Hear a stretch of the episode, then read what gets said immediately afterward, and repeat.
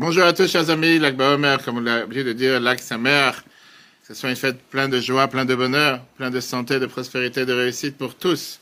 En ce grand jour, le jour de la Yula d'Avishon Bar Yochai, c'est le jour dans lequel on a reçu la révélation du Zohar, la révélation de la Chassidut, et puisque la Chassidut découle de la Kabbale qui découle du Zohar, et donc c'est un jour énormément important avec plein de bénédictions, et comme on l'a expliqué longuement dans le cours hier soir, un cours très très riche, qu'on peut revoir sur etora.fr comme d'habitude. On a parlé bien sûr sur la paracha, mais c'était essentiellement pourquoi la Torah ne parle pas du monde futur? Comment ça se fait que la Torah te promet seulement des récompenses physiques et des récompenses matérielles? À aucun moment dans la Torah on te parle de qu'est-ce qui va se passer après 120 ans, etc. Bien sûr, c'est écrit dans le Midrash, la Torah orale, mais dans la Torah écrite, il n'y a aucune promesse pareille. Tu lis le schéma, par exemple, Vayam Shamo, etc. Et à chaque fois, pardon, on te parle seulement de, tu auras la pluie, tu auras l'abondance, tu auras le blé qui va pousser, tu auras, auras euh, les enfants, tu auras longue vie. Mais la Torah ne te parle pas des promesses, euh, on va dire, euh, spirituelles. comment ça se fait une chose pareille? On a expliqué ça longuement dans le cours hier soir, je conseille à chacun de le revoir sur Torah.fr, mais sur un mot. L'idée que la Torah, elle est faite pour vivre. La Torah n'est pas faite pour ce qui va se passer après. Dieu, il veut que tu es sur terre, tu vis, tu as une mission à remplir, tu dois la remplir et remplir de la meilleure manière possible. Ce qui se passera après, un autre jour. Mais la on a parlé, je disais tout à l'heure, sur un mot, le fait que c'est quand même un jour important pour plusieurs raisons. Et surtout, quand on n'arrive pas à comprendre comment ça se fait que les, élèves de Rabbi Akiva, parce qu'on dit que c'est aujourd'hui que l'épidémie s'est arrêtée, 24 000 élèves qui sont morts, sur, quand tu faisais le compte, 730 enterrements par jour, en trois semaines, 24 000 sur trois semaines. 730 enterrements par jour, et tu te dis, mais comment est-ce possible que le maître de, de, de ses élèves, Rabbi Akiva, c'est lui qui nous a dit la paracha de la semaine dernière, tu aimeras ton prochain comme toi-même, ça, ça sera, c'est la base de toute la Torah, et que ses propres élèves ont dit, ils sont morts. Pourquoi? Parce que l'on a agou kavod c'est basé parce qu'ils n'ont pas respecté les uns les autres. À tel point, le maître, il enseigne quelque chose, et les élèves, les élèves sont pas capables de mettre ça en application, a quelque chose qui est pas clair sur un mot, on a parlé de ça longuement hier soir et Shabbat, la grande différence entre les deux, c'est que chacun était convaincu que seulement sa manière est justifiée. Seulement sa manière de comprendre les paroles de son maître, c'est la, manière la plus juste. Si tu fais les choses différemment de moi, automatiquement tu es mauvais. Automatiquement tu n'es pas bon. C'est pour ça qu'on a parlé longuement sur le fait qu'on doit avoir pas seulement cette ouverture d'esprit, mais le plan Vigipirate n'existait pas dans la Torah. On a le droit d'avoir des différentes manières de faire les choses. Pas seulement qu'on a le droit, mais on peut et on doit faire les choses de manière différente. Bien sûr, la halakha est la même pour tous, mais il y a différentes coutumes, différentes manières de faire. Et ça, c'est ce que Rabbi Shimon Bar a enseigné quand on a appris que pendant 12 ans, il était dans la grotte et quand il est sorti, il a vu quelqu'un qui était en train de travailler et il a brûlé vivant cette personne en disant pourquoi tu travailles, tu devrais t'asseoir à prendre. Et après Dieu, une voix du ciel qui est sortie en disant t'es sorti pour détruire mon monde. Oh, rentre dans la grotte encore année. Il est rentré dans la grotte une troisième année. Là, en ressortant, il a réparé ce que son fils avait détruit en deux mots. L'idée de montrer que pas tout le monde est fait pour apprendre la Torah toute l'année, toute la journée. Dieu, il attend de nous de travailler six jours. Septième jour, tu te reposeras, etc., etc. Et donc, ça, c'est l'enseignement que Rishon Bayuchai. Mais en général, c'est bien sûr l'étude de la chassidoute tout court. Parce que la chassidoute vient nous mettre de manière terrestre, matérielle, toutes ces notions spirituelles, essayer de comprendre qu'est-ce qu'on fait sur Terre, pourquoi on est là. Et surtout de comprendre le sens, comme on l'expliquait hier soir dans le cours, pourquoi Dieu a choisi de nous donner des récompenses matérielles et pas spirituelles. Parce que Dieu attend qu'on utilise la vie, il utilise la vie de la meilleure manière en se demandant tous les jours qu'est-ce que je fais pour. Alors c'est ce qu'on va voir aujourd'hui, déjà fatigué avant de commencer. Ok, a pas de souci. On va. J'ai déjà fatigué avant de commencer, c'est Non, quelqu'un qui est derrière. Euh... paracha cette semaine, c'est la paracha qui est aussi appelée la paracha des malédictions. Alors c'est vrai qu'on te dit, beaucoup de gens te disent, euh, ils n'ont pas envie de monter à la Torah. Pour ça qu'on fait monter à la Torah, c'est lui qui lit la Torah, parce que pour pas que quelqu'un s'imagine qu'on lui a donné une malédiction en montant. La des réprimandes, on a expliqué qu'en réalité, ce sont de tellement grandes bénédictions qu'on peut pas les descendre, les faire parler, les faire parler en tellement grande malédiction, et c'est pour ça qu'en bénédiction, pour ça ils descendent en forme de malédiction. Mais la question, à part ce sujet-là, bien sûr, on parle au départ de tout un sujet. On parle de la Shemitah, on parle de tout ce qui est euh, la septième année qu'on a eu l'année dernière, et on parle de tous ceux qui sont l'année du Yovel. Après, on parle de quelqu'un, et c'est sur ça qu'on va s'arrêter aujourd'hui, quelqu'un qui a perdu ses affaires, et qui a, dit, qui a dû se vendre en tant qu'esclave et qui a dû se vendre en tant qu'esclave chez un patron juif ou chez un patron non juif. Bien sûr, ça c'est Béar, et Bechokotai, c'est tout un paracha qui parle justement sur le fait que Dieu va emmener la paix en terre d'Israël. Fenatati shalom ba'aretz, je donnerai la paix en terre d'Israël, shaftam la'aretz betar, on pourra être assis en terre d'Israël avec sécurité. Dieu fasse que ce soit pareil aujourd'hui aussi avec tout ce qui se passe en ce moment. Et bien sûr, c'est avec des conditions. à condition que tu fais ce que Dieu te demande, etc., etc. Alors, on va voir une des situations qui sont présentées dans la paracha. Et la question qu'on a mis dans le titre du cours, est-ce que quelqu'un, il peut s'en sortir soi-même de ses problèmes? Ou bien tu as forcément besoin d'aide extérieure pour sortir de tes soucis? Est-ce que quelqu'un qui est en train de s'enfoncer dans la boue, il peut lui-même sortir de la boue?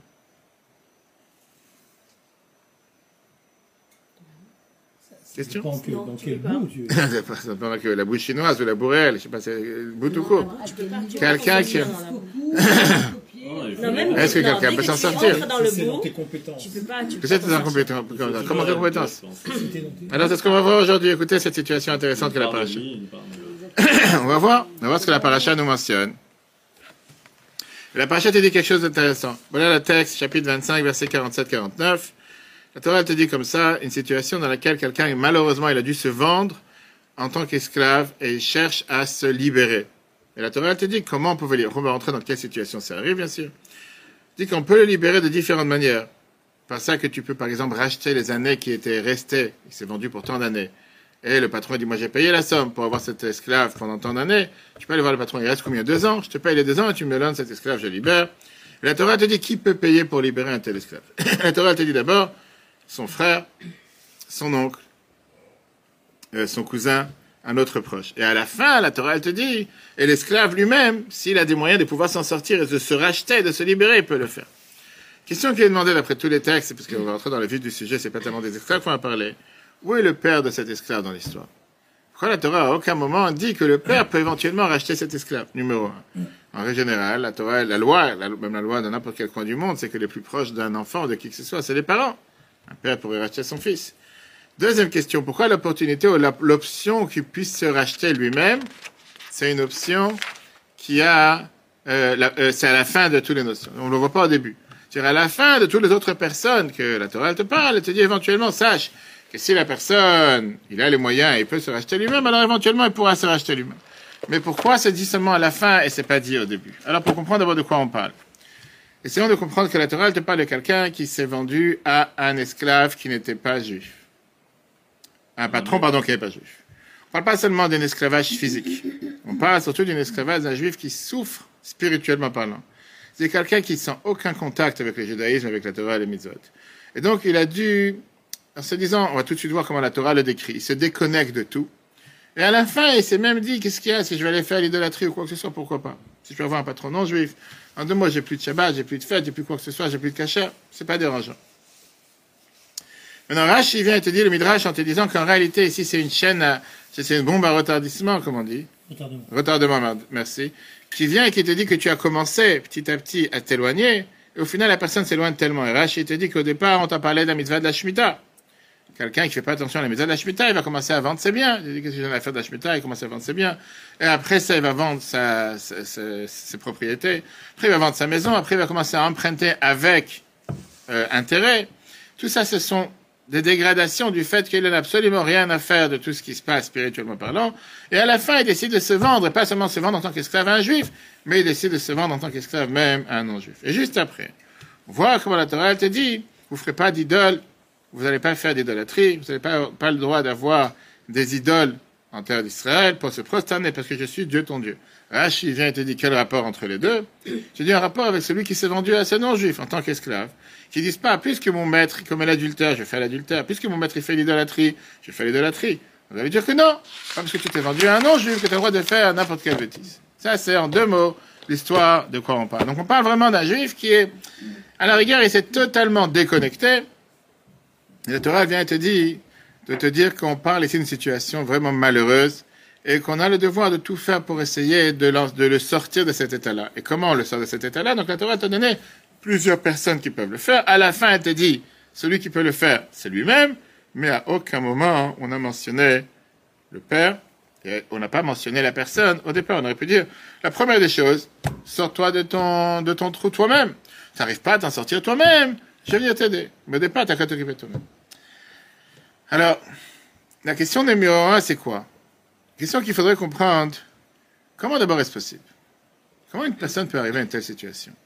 Comment une personne qui a une certaine situation peut arriver à une situation dans laquelle il descend jusqu'à dans le fin fond du trou et jusqu'à vraiment renier ses- ses origines, renier son héritage, renier d'où il vient, à tel point qu'il n'a plus aucun contact avec quoi que ce soit, qui que ce soit. Et pour lui, il n'y a aucune différence. Il a totalement oublié qu'il y a ce qu'on appelle un Père dans le ciel. Vient Malachi, prophète Malachi, chapitre 1, verset 6, et il te dit que le fait que quelqu'un il a aucune notion de qu'est-ce que ça veut dire avoir un Père dans le ciel, d'avoir un Dieu, automatiquement il se sent comme un orphelin, un orphelin spirituel. Il n'a pas de Père spirituel. Donc il se sent comme s'il est de la planète tout seul. Un tel juif ne pense pas du tout à Dieu. Et il peut arriver parfois à une telle situation, qui est une situation lamentable, spirituellement parlant. Dans le mot que le Rabbi explique dans le Kilkut 17, page 299, pourquoi la Torah n'a pas parlé ici de père? Parce qu'on parle malheureusement qu'il n'y a pas de père. Qu'est-ce que veut dire il n'y a pas de père? Il n'y a pas un père spirituel. C'est quelqu'un malheureusement qui est mort spirituellement du fait qu'il a eu aucune notion, aucune éducation. Et automatiquement, de là, il oublie complètement qu'il y a, il y a un Dieu sur terre. Mais tu ne peux pas oublier si tu n'es même pas au courant qu'il y a un Dieu sur terre. C'est ce que je rencontre presque tous les jours, on va dire dans 77, et des fois tu rencontres des gens qui ne connaissent absolument rien. Pas en train de juger. C'est un fait, qui n'ont jamais eu aucune éducation juive, qui n'ont jamais appris sur telle ou telle fête. Et c'est fait de quoi tu parles. Bien sûr que le moment où ils découvrent, vont commencer à s'intéresser ou à avancer. Dans ça, même l'Admour Azaken est écrit dans Tania, mais il y a un paradoxe qui est bizarre. Parce qu'on voit que malgré ça, un juif qui peut-être a aucune éducation, à un moment où il est mis contre le mur, tout d'un coup il se rappelle qu'il est juif. Tout d'un coup, il va devant le cotel, quand la guerre des six jours, c'était en ce moment il y a 50, 55 euh, ans, 56 ans maintenant, pendant cette période de l'Akbaomer, etc. Et il va dire, le monde du temple est dans nos mains, il va verser une lampe face au cotel, tout d'un coup il se réveille, tout d'un coup ça lui parle. Et la veille, c'était un juif qui avait l'air d'être un, non-juif, sans aucune différence. Comment se fait-il que tu as des gens que, dans la vie quotidienne, dans la vie de tous les jours, ils sont totalement déconnectés, ils ont totalement aucun contact, et que tôt ou tard, un jour, il se réveille et tout d'un coup, il y a cette étincelle qui se ravive, qui reflamme, je dire, qui s'enflamme et qui commence à vivre. Qu'est-ce qu'il y a fait? Une des deux. Ou la personne est vivante, ou la personne est connectée, ou elle est déconnectée. C'est pas comme du wifi que des fois ça marche une fois sur deux, il y a une barre, il y a deux barres, il y a trois barres. Là, c'est comme s'il n'y a aucune barre. Il est jamais présent, il est jamais, rien lui parle. Et tout d'un coup, il y a un tel événement qui fait, qui se réveille. Qu'est-ce, qu'est-ce qui se passe? C'est comme si je dis, tout d'un coup, il y a du wifi il n'y a pas? S'il y en a, pourquoi il n'y avait pas jusqu'à présent? C'est pas que tout d'un coup, c'était déconnecté. Là, c'est pas le cas, parce que si c'est déconnecté, il ne peut pas se réveiller encore une fois. Je viens de dans Tania est écrit, dans Tania chapitre 18, en te disant qu'il y a une base. Dieu l'a mis pour chaque juif, que le fait que le peuple juif nous sommes appelés ma'aminim, ma'aminim, des croyants, fils de croyants. La, la foi, c'est quoi? La emuna, la foi, c'est beaucoup plus haut que la logique. Pas de logique derrière. C'est pas que monsieur il a compris l'importance de et pour ça il va faire. Il n'y a pas à comprendre. Pour ça, le mot qu'il est décrit là-bas. C'est plus que ça. Local chez même les personnes les plus légères, les plus simples, ou pas chez Israël, les fauteurs, ils sont prêts à donner leur vie sur le service de Dieu. Ils sont prêts à souffrir les plus grandes souffrances juste pour pas renier l'existence de Dieu. Même si c'est des gens qui sont totalement ignorants et qui ne comprennent pas la grandeur de Dieu. Et pour le peu qu'ils connaissent, ils réfléchissent pas dans ce qu'ils savent. Et c'est pas qu'ils vont donner leur vie parce qu'ils ont compris l'importance, mais sans réfléchir, comme s'il y a quelque chose à l'intérieur d'eux qui fait qu'ils ne peuvent pas se révolter, qu'ils ne peuvent pas faire quelque chose contre la volonté de Dieu. Il n'y a pas de réponse à ça, il n'y a pas une logique derrière. Pourquoi? Parce que la Neshama, c'est une étincelle divine. C'est une parcelle divine. Tu as cette parcelle à l'intérieur de toi, que tu veuilles ou pas. Malheureusement, il y a quelques années, c'était je crois en 2004 ou un peu plus tôt, quand il y a eu l'assassinat de Daniel Pearl, fameux journaliste américain, quand il a dit cette fameuse phrase, je suis juif, je suis américain, devant ces bourreaux euh, islamistes avant qu'ils l'ont décapité, et, il a d'abord rappelé qui il est, d'où il vient, qui fait partie de l'histoire juive. Et c'était un juif basé sur les valeurs juives. Chaque juif ressent ce sentiment de judaïsme attaché. Alors encore une fois, il y en a qui vont l'exprimer par ça, qui vont acheter du jambon juste pour Shabbat. Ça arrive aussi. quand tu leur demandes pourquoi juste Shabbat, acheter des jambons, parce que c'est Shabbat, faut honorer Shabbat. Honorer Shabbat de sa manière. Dire que c'est ce qu'il faut faire, non, mais ça arrive. Ça, c'est une histoire que je raconte avec le Rav Stenza, qu'une fois il est parti à Jérusalem, dans la rue, à parler à la synagogue Shabbat, et il voit un juif qui part, et il va acheter du non caché, etc., et il dit, où vous allez, c'est Shabbat. Il fait justement, je suis en train d'acheter ce morceau de viande, c'est Shabbat aujourd'hui. Il a dit, tu vois, nous deux on fait Shabbat. Chacun de manière différente. la question, elle est, faire Shabbat comme la Torah, je te demande, pas comme, euh, mais au final, ce Daniel Pearl, on voit très bien que malheureusement, qu'est-ce que c'est, sa dernière phrase, ce dernier mot. Je m'appelle Daniel Pearl, je suis un juif américain de Encino, Californie. Du côté de ma mère, mon père, ma famille est sioniste. Mon père était juif. Ma mère est juive. Je suis juif. Ma famille suit le judaïsme. On l'a visité plusieurs fois en Israël. Après, malheureusement, il a été tué. D'accord? Et pourtant, ce n'était pas forcément un juif pratiquant des religieux, c'est pas quelqu'un qui mettait les tefilines tous les jours, qui mangeait caché, etc. Mais c'était un juif que dans son âme, dans son sang et dans son cœur, c'était un juif tout court. Donc si chaque juif a cette connexion, a ce lien avec Dieu, comment les gens peuvent faire des fautes? Comment les gens peuvent être dans un temps normal déconnecter Comment ils peuvent dire je vais faire Shabbat en achetant du jambon pour Shabbat? Ça n'a pas de sens. La te raconte l'histoire avec un juif qui va aller prier avant un cambriolage, il va se tourner vers Dieu en demandant qu'il réussisse le cambriolage. J'ai dit plusieurs fois, j'ai parlé avec un détenu en lui demandant euh, qu'est-ce que tu appelles un cambriolage qui a bien réussi? Il m'a dit un, cambriolage qui a mal tourné. J'ai dit qu'est-ce que tu appelles un cambriolage qui a bien tourné? Il m'a dit quand il n'y a pas de mort. Il y a certains hein, dans lesquels pour eux ils ont des notions différentes. Maintenant, qu'est-ce que ça veut dire une chose Comment quelqu'un peut faire une faute? S'il a la à l'intérieur, elle est présente, comment il peut faire une faute?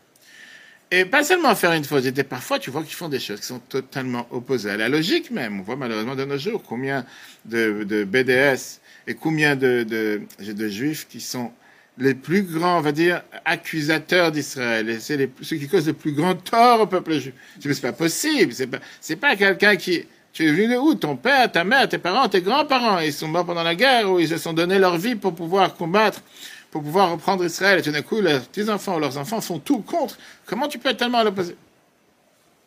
La réponse, elle est, Morazaka nous dit dans le chapitre, dans le Tania, chapitre 19, que parfois tu peux avoir la Emouna qui est cette fois qui est totalement endormie, en sommeil, dans un coma. Ou bien que la personne, il fait des choses tellement grossières, matérielles, que la n'a pas d'impact sur sa vie de tous les jours. Il sait qu'est-ce qu'il faut faire. Il est au courant, mais ça ne lui parle pas. C'est pas pour lui. Mais ça n'enlève pas le fait qu'il a cette étincelle divine à l'intérieur. Seulement, elle est cachée. Elle ne s'exprime pas. Si jamais ils auraient ressenti à chaque chose qu'ils font, comment ils se déconnectent, ou comment ils ne sont pas proches de Dieu, bien sûr qu'ils n'auraient pas fauté. dis comment la te dit que même un vent de folie ne serait pas passé par la tête. Que quelqu'un qui fait une erreur, c'est un vent de folie qui est passé par la tête. C'est pour ça que la Torah considère justement, dans la, dans Chassidut, on appelle la Emouna, on appelle que la s'appelle aussi Chochma, la sagesse. A priori, quel rapport avec la sagesse? Parce qu'on parle d'un niveau de, élevé, un niveau particulier dans lequel la personne a cette sagesse, à différence qu'on explique entre la sagesse et l'intellect. Chochma et Bina, on dit c'est comparé au père et la mère. Que le père, c'est celui qui donne la graine, et la mère, c'est celle qui va développer ça pendant neuf mois. Chochma, c'est un étincelle que tu as dans la tête, qui a une idée qui passe forcément tu l'as développé. Après, tu prends cette idée, tu commences à la développer sur un plan, savoir comment faire, quoi faire, etc. Et pour ça, il faut mettre de la tête, pour ça, il faut mettre des, efforts. Si quelqu'un ne met pas ses efforts, il a la imuna, il a cette sagesse, il a cette idée, mais ça ne descend pas dans les actions. Il sait ce qu'il faut faire, mais pas forcément qu'il le fait correctement. Donc ça, c'est une des réponses pourquoi euh, cette personne est, fait partie. Il a d'abord, c'est ce qu'on a dit, un orphelin spirituel. Il n'a pas de père, ça ne veut pas dire qu'il n'a pas de émouna. Ça ne veut pas dire qu'il n'a pas cette étincelle divine à l'intérieur de lui. Il a, malheureusement, cette émouna qu'il a, elle est totalement endormie à l'intérieur de lui. Elle n'est pas du tout réveillée. Puisqu'elle n'est pas réveillée, automatiquement, c'est la raison pour laquelle il ne peut pas réagir quand il faut réagir et agir tout court comme Dieu l'attend de lui.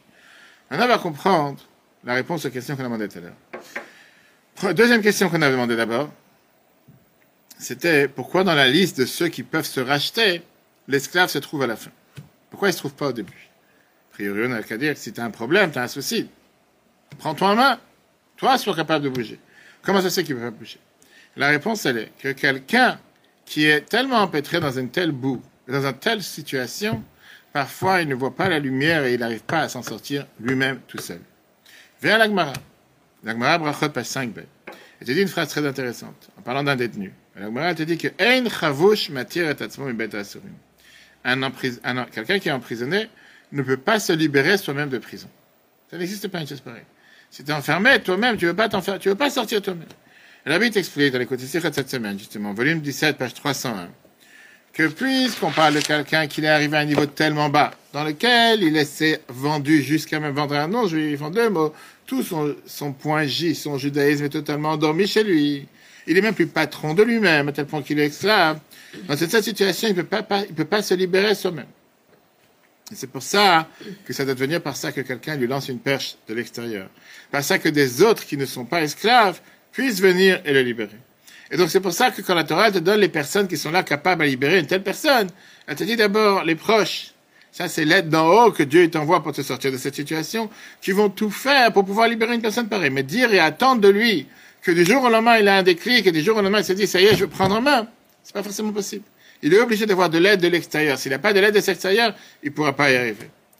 Et donc, Maintenant, on peut demander la question. S'il n'est pas capable de se libérer soi-même, pourquoi la Torah l'a mis à la fin? Si tu me dis qu'il faut forcément qu'il a besoin de l'aide de l'extérieur, on a vu que la Torah l'a quand même cité. Ça fait, l'a pas cité parmi les premiers, elle l'a cité à la fin. S'il n'est pas capable de se sentir soi-même, il a besoin d'avoir de l'aide d'autres, la Torah n'a pas dû le citer. On voit que la Torah l'a lui cité à la fin. Pourquoi? Et là vient le renvers du décor, comme on dit. Parce que la Torah te donne ici la leçon qu'au final, tu peux essayer d'aider quelqu'un. Tu peux essayer de tout faire pour aider quelqu'un, mais si quelqu'un ne se prend pas en main lui-même, tout l'aide que tu donnes, c'est pour boucher un trou qui continue à passer par un autre trou. Dans la notion de tzaka que Rambam parle, les huit niveaux de tzaka qu'on voit plusieurs fois dans le Matin Tanaïm, un des plus hauts niveaux de tzaka que Rambam te mentionne, c'est de faire, de faire en sorte que quelqu'un lui trouve un travail, tu lui trouves un métier, tu trouves quelque chose qui puisse se prendre en main lui-même. Il n'y a aucune mitzvah de sans arrêt à l'aider un nécessité tout, tout le temps. Encore un collier, encore un collier, je vais payer encore un salaire, encore. Il va jamais se prendre en main. Viens, la Torah te dit, le point qu'on apprend dans le parachat cette semaine, c'est qu'au final, la Torah, elle te dit, bien sûr qu'au départ, il ne peut pas lever la tête de l'eau. Il est en train de se noyer, il faut que tu lui tends une corde, il faut que tu lui envoies une bouée, une bouée comme ça, euh, tu lui envoies une, euh, une perche pour qu'il puisse attraper, qu'il puisse se sauver. Mais au final, le but, c'est quoi? C'est que la personne lui-même, il puisse s'en sortir lui-même, qu'il puisse se reformater, monter sur un nouveau chemin. Et ça, c'est énormément important. D'un côté, il a besoin de l'aide de l'extérieur, mais le but, c'est qu'il se prendra en main et qu'il va réussir lui-même à s'élever. Et tout le temps qu'il ne se prend pas en main, il a absolument rien compris. C'est comme si es en train d'essayer de boucher un trou qui sort par un autre trou. Quelle leçon on apprend de cette première partie? C'est que pour pouvoir sortir d'une situation difficile, on a besoin d'aide de l'extérieur. C'est le point numéro un que la Torah te dit. Quand quelqu'un est dans une situation difficile, il a besoin de faire appel à l'extérieur. Tu ne peux pas faire tout un temps sortir tout seul. Tu ne peux pas t'appuyer sur toi-même en disant, je vais m'en sortir tout seul. Pourquoi? Parce que quelqu'un d'autre, d'abord deux personnes ensemble, c'est plus fort qu'une seule personne, et automatiquement, c'est pour ça que la Torah te dit c'est important d'avoir un conseiller, un mashpi, un mentor, un rave, quelqu'un avec qui tu peux te conseiller, quelqu'un avec qui tu peux parler, prendre conseil, parler avec quelqu'un d'autre que lui pour essayer de t'éclairer des choses que peut-être toi, objectivement, tu n'arrives pas à voir. Différemment de ce que les gens peuvent parfois penser. Les gens, ils se disent que ça peut paraître une faiblesse. Quoi. Moi, je vais demander conseil à quelqu'un. Moi, je vais aller voir un menteur, moi, je vais aller voir un rêve, moi, je vais aller voir un machpire, je vais aller voir quelqu'un qui va me conseiller. Je vais débrouiller ça, mais je suis assez grand. Pourquoi j'irais demander conseil à quelqu'un d'autre? C'est comme si quoi, je suis pas capable de me débrouiller moi-même. La raison pourquoi la Torah elle te dit que c'est tellement important que chacun il a un maître, un menteur qui vient. Le... Pourquoi? Parce qu'on est des créatures qui sont subjectives. Et automatiquement, chacun il s'aime de manière naturelle, consciemment ou inconsciemment. Et parfois, ça nous aveugle, on ne voit pas les différents problèmes, on n'arrive pas à trouver les solutions qu'on devrait réellement trouver. Alors, à la place on essaie de chercher des solutions avec lesquelles on est confortable. Pas forcément des solutions qui vont faire en sorte qu'on va changer, devenir mieux.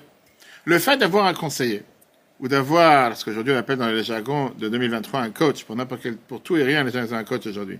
Ils ont un coach pour les apprendre à respirer, un coach pour apprendre à, bouger, un coach pour les apprendre, pour apprendre à manger, un coach pour apprendre à dormir. Ils ont des fortunes pour des coachs. Le fait d'avoir quelqu'un à conseiller, un rave, un mentor qui va dans ta vie, c'est de pouvoir te montrer quelqu'un qui peut avoir évalué de manière objective sur différents problèmes, différentes faiblesses, et te donner les résolutions.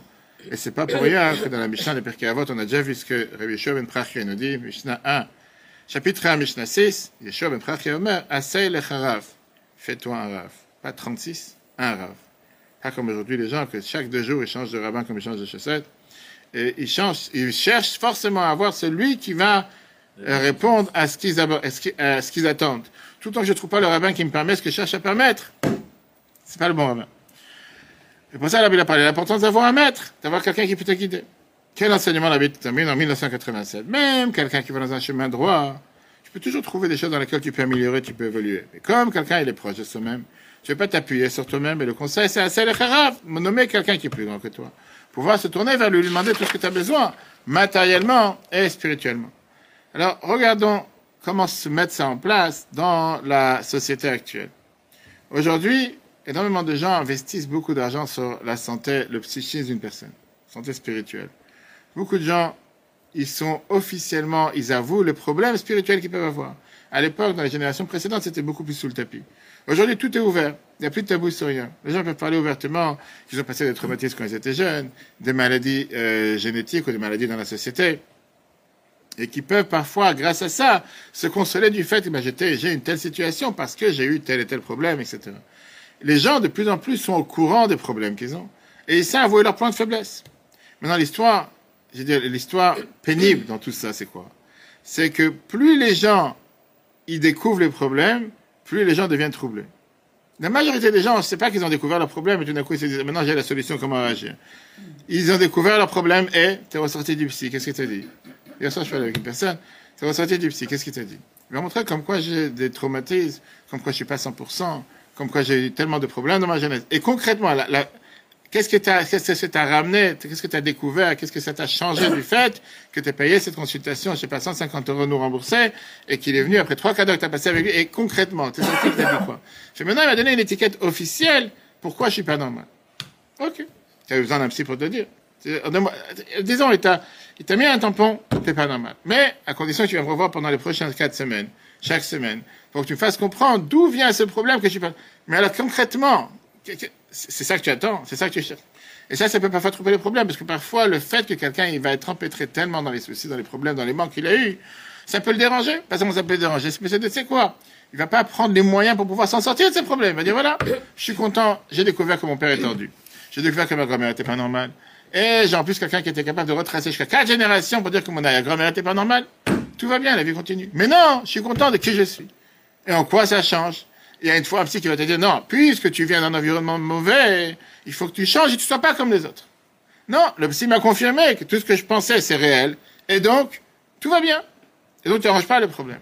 C'est pour ça que la Torah te dit, tu ne peux pas te suffire avec toi-même. C'est pas de ça que la Torah te dit de chercher un mentor ou d'acheter un psy qui va te dire, et qui va te dire tous les problèmes, d'où ça découle.